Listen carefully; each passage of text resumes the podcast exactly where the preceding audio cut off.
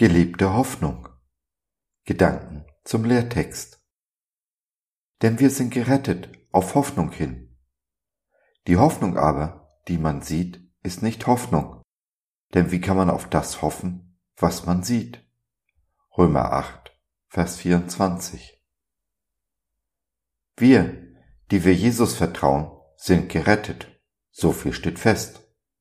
Aber auf Hoffnung hin und wenn ich die Hoffnung verliere, verliere ich dann auch die Rettung?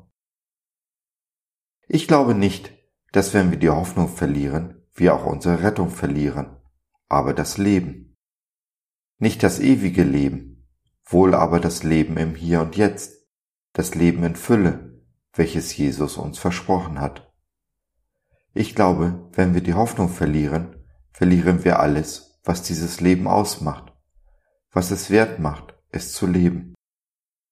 Darum, was immer du auch verloren hast, verliere die Hoffnung nicht.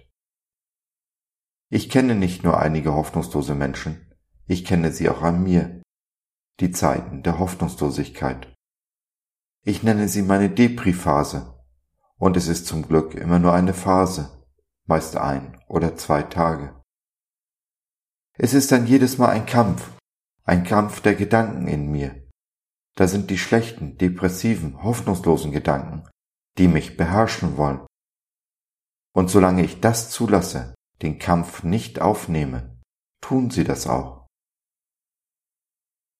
Aber dann kommt der Moment, wo ich sage, stopp, bis hierhin und nicht weiter. Ich entscheide, welchen Gedanken ich nachhänge. Denn da sind auch die Worte und Taten der Zuversicht und der Hoffnung, die von Gott kommen, wie er sich zum Beispiel in der Vergangenheit schon bewiesen hat, welch große Dinge er an mir getan hat, wie oft bewahrt und versorgt. Da sind die liebevollen Worte, die er spricht. Ich hab dich lieb, bedingungslos. Du bist mein Kind, ein Königskind. Ich werde dich niemals verlassen oder vergessen. Ich bin alle Zeit bei und mit dir, wohin oder wodurch du auch gehst. Dann raffe ich mich auf, werde aktiv, kreativ. Nichts vertreibt böse Gedanken besser, als sich zu bewegen und dabei kreativ zu werden. Denn das Leben unserer Kreativität ist gelebter Gottesdienst. Denn er ist es schließlich, der sie in uns hineingelegt hat, aus gutem Grund. Das fängt dann zum Beispiel damit an, dass du dir eine Tasse Tee oder Kaffee kochst. So sitze ich hier mit meinem Kaffee an meinem Laptop und schreibe an diesem Blog. Und, obwohl der Schluss noch fehlt, geht es mir ein ganzes Stück besser. Gott hat in jeden von uns seine ganz eigenen Gaben hineingelegt. Leben wir diese Gaben aus, leben wir in Gottes Sinne, in seinem Willen. Und da gibt es nichts, was uns Besseres widerfahren könnte, als zu tun, wofür man geschaffen wurde. Für dich nicht und für deinen Nächsten auch nicht.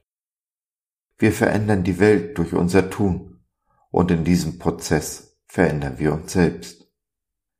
Genau so hinterlassen wir diese Welt ein ganzes Stück besser, als wir sie vorgefunden haben.